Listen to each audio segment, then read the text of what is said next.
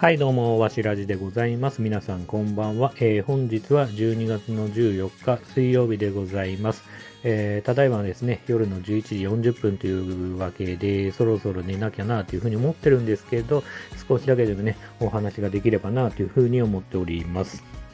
もうね、ひどいですよ。ひどい。本当に。何がひどいかって、僕ね、1年に1回、本当にね、M1 を楽しみに生きてるんですよ。本当に。もう下手すればね、もう6時半ぐらいからね、放送が始まって、あの、正座して見たりするようなね、感じなんですけど、M1 がね、えっ、と、次のね、日曜日かな、えー12月の18日にね、えーライブでね、放送されるんですけど、その日にですね、奥さんがですね、まあ、家族同士のね、食事会といいますか、飲み会をね、えー予定に入れてまして、まあね、パパだけ行かないよなんていうわけにはいかずに、えー予定をね、入れられてしまったって言い方がいいのかわかんないですけど、予定がね、入ってしまってね、M1 をリアルタイムで見れないっていうのがね、ここ数年の中でね、結構悲しい出来事ですね、僕にとってはね。まあね、人によってはね、なんつうのかな、最近で言うとね、こう、ワールドカップとかね、すごい盛り上がってましたし、まあ僕サッカーあんまり詳しくないんで、さね、あんぐらいの盛り上がりのテンションが僕にとっての M1 なんですよね、本当に。あの、まあ M1 はね、まあ4年に一度とかではないですけど、本当にね、こんなに楽しみにしてるのに、なんでその日に予定入れるかなっていうね、こう、甲子園みたいなね、ワールドカップみたいな、まあ、人によってはね、本当に重要なイベントの一つではあるんですよね。僕自身も、こう、えー M1 は、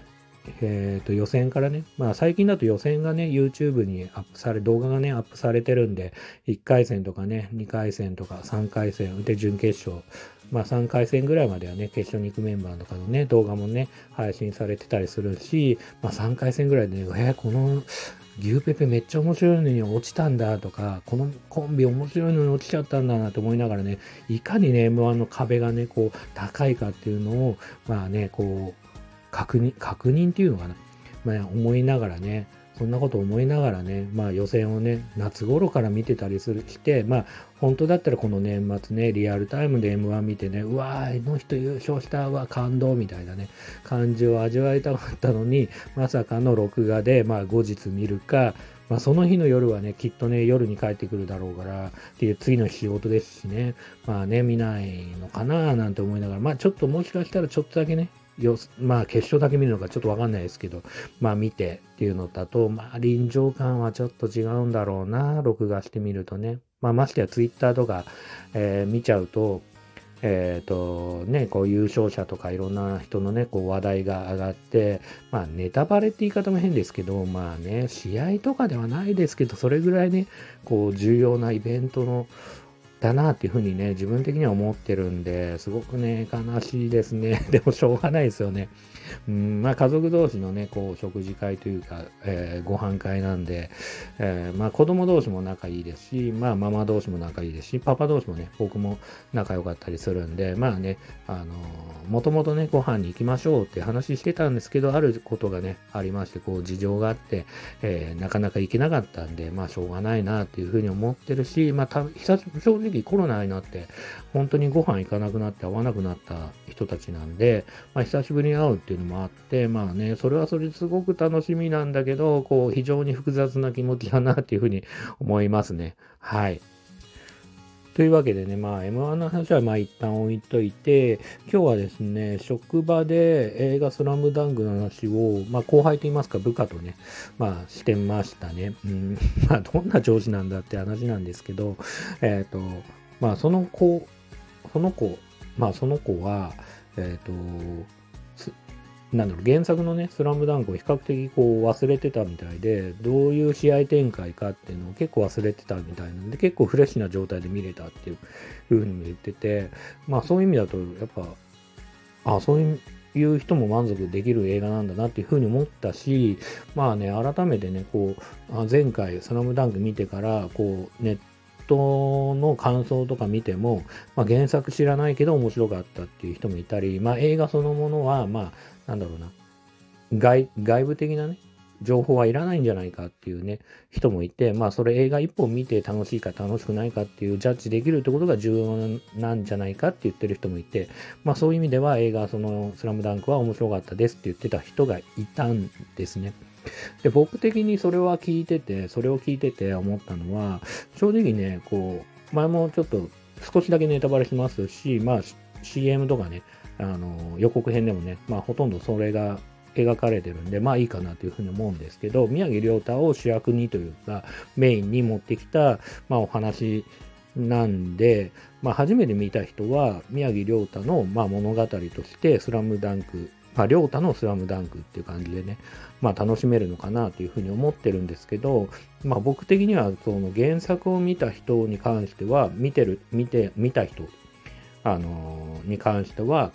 まあ正直に5倍楽しめるんじゃないかなって話を、まあこの間もね、ちょっとしましたが、僕はね、改めてそれは思いましたね。うん。やっぱね、こう、ルカワが活躍するシーンもあるし、もちろん花道が活躍するシーンもあるし、えっ、ー、と、三井がね、かまあゴリもそうですけど、まあそれぞれのね、キャラクターが活躍するシーンっていうのは、えーと、試合の中に、まあ、いくつかあったりするんで、それに関しては、やっぱこの人が活躍してるっていうのは、まあ、そのバックボーンを知った上で、そのキャラクターの活躍を見るっていう意味では、ちょっとね、こう、感じ方っていうのはだいぶ変わってくると思ってるんで、まあそういう意味だと、僕はもちろん原作、まあもちろんね、映画一本として、えー初見で見てもきっとスラムダンクは面白いし、クオリティが高くて最高だなと思うかもしれないですけど、まあ、原作を見てる人はより楽しめるんじゃないかなっていうふうにも思っています。あまあ、改めて思いましたね。でね、その、これ結構難しい話だなってちょっと思ってて、まあその映画を楽しむときに本当に外の情報っているのかなっていう。まあ、例えば、えっ、ー、と、その映画一本を見るのに、様々な情報があると思ってて、一つは、例えば、その映画の監督の情報を知ってるパターン。え、ー、と、例えば、まあ、監督だけじゃないですね。キャストとか、えー、スタッフとかね、まあ、音楽の人とか、まあ、それぞれ知ってると、またかんその映画を一本見るにしても感じ方って変わるじゃないですか。あ、この前作、この監督前作はこういう感じだったのに、今回はこういう感じで攻めてくるんだって思ったりとか、まあ、超究極言っちゃえば、エヴァンゲリオンとかは庵野監督を知ってるか知ってないかでも全然こう、評価ってね、変わるもんじゃないかなって気もするし、あの、今日ね、宮、あの、宮崎駿のね、新作の話が、まあ、ニュースにも出てましたけど、まあ、駿のことを知ってる、その、次のね、映画を見るか、全く、ま、全く情報がない状況で、その宮崎駿の映画を次のね、おじいちゃんになった宮崎駿の映画を見るのかでは、ちょっとなんとかな、映画の作品を、まあ見るにしても感じ方って変わってくると思ってるんで、まあその、なんていうかな、本当のリアルな世界での、えー、その、制作者なり演者の、まあ、情報を知ってるか知ってないかで、その映画を、まあ、それをより楽しめるのか、まあ、そういう情報はいらない、まっさらな状態の方が、その世界観に入り込めるかで、ちょっと変わってくると思うんで、えーまあそういう情報を知ってるパターン。で、映画通の人は大体ね、このカウントがこうだよね、前作こうだったからこうなるよねとか、えー、ね、あの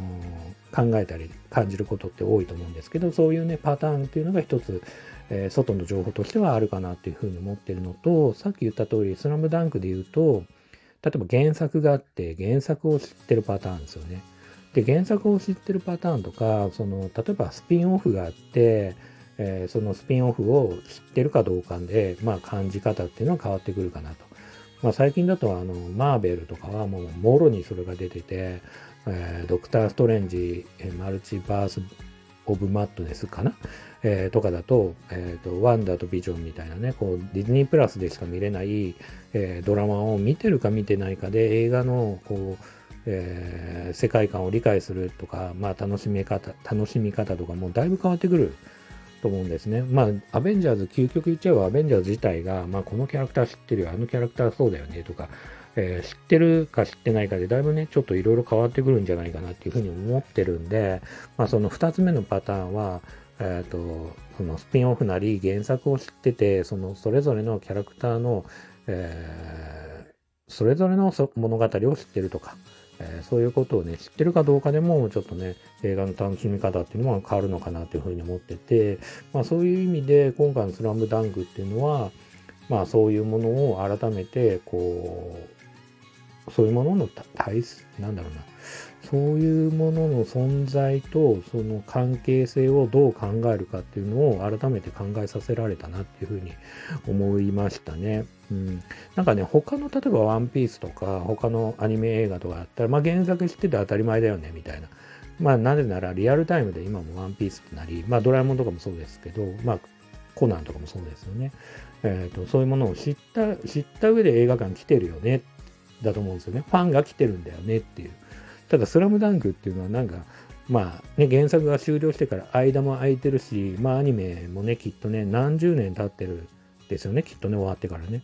まあそもそも僕らの世代はアニメはあんま見てない、原作だけ読んでるというパターンもね、多いですし、うん、そんな状態でね、こう、この映画を初見で見る人もいるし、まあもちろん原作ファンもいるしっていうのが結構ね、こうごっ、ごっちゃごっちゃにね、結構今回お客さんとして、えー、来てるんじゃないかなっていうふうに思いましたね。うん、例えば、そのスラム、今回僕も映画館行った時に、おじさんたちはもちろんですけど、子供もいたんですよ。で子供は、まあ、場合によってはね、お父さんが原作持ってて読んでるって子もいるかもしれないけど、まあ、原作知らないパターンもあると思うんで、まあ、そういう人は、あれだし、まあそういうのはね、さっき言った通り、ワンピースとか、えっ、ー、と、コナン、ドラえもん、なんだ？シリーズも最近だと、まあ、鬼滅でも何でもいいんですけど、あヒーローアカデミアでもね、いろいろそういう映画がある中で、原作知らないで来ちゃってる子供ってあんまいないと思うんですよね。他のアニメ映画だとね。うん、なんで、まあそういう意味だと、スラムダンクっていうのはそこの賛否なり、その原作俺は知ってるんだっていうこうマウントだったり、俺は原作知ってるんだぞっていうマウントだったり、え、お前こんなこと知らないの？とか、逆に原作知らない方がです。いいんじゃねえかっていうね、こう勢力といいますか、まあそういう意見でね、いろいろ分かれるんだなっていうのをね、今回ね、ちょっと思いますね。まあ結論は正直ないですけど、どっちがいいとは言わないですけど、僕は個人的には、やっぱり原作してた方がより楽しめるよね。なんかね、こう豆情報ですけど、僕のし、その職場でね、話した人の話、あの、